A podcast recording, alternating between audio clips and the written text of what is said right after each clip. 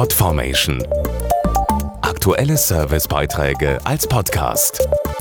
Regelmäßige Infos aus den Bereichen Service und Tipps. Wenn eine Branche jetzt Hochsaison hat, dann sind es wohl die Paketdienste. Der Onlinehandel boomt und Millionen Pakete gilt es während der Weihnachtszeit zum Empfänger zu bringen. Da gibt es schon mal unangenehme Überraschungen, etwa wenn ein Paket kaputt ist oder gar nicht ankommt oder ganz woanders landet als geplant. Worauf Sie achten sollten, um Ihre Sendung sicher zu erhalten und welche Rechte und Pflichten Sie haben, erfahren Sie jetzt. Es ist der Klassiker bei der Paketlieferung. Niemand zu Hause.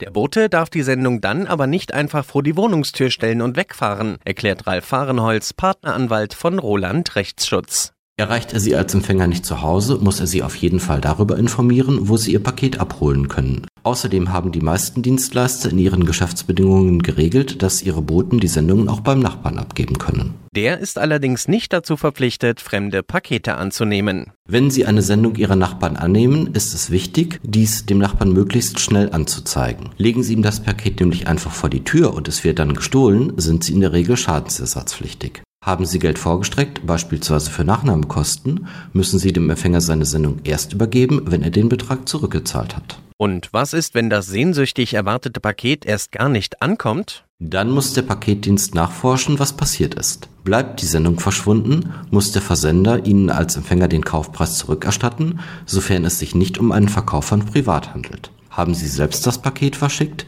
können Sie sich zumindest den Wert der versicherten Ware zurückholen. Dafür brauchen Sie aber einen Nachweis, wie viel die Ware wert war, etwa durch den Kassenbon. Podformation.de Aktuelle Servicebeiträge als Podcast.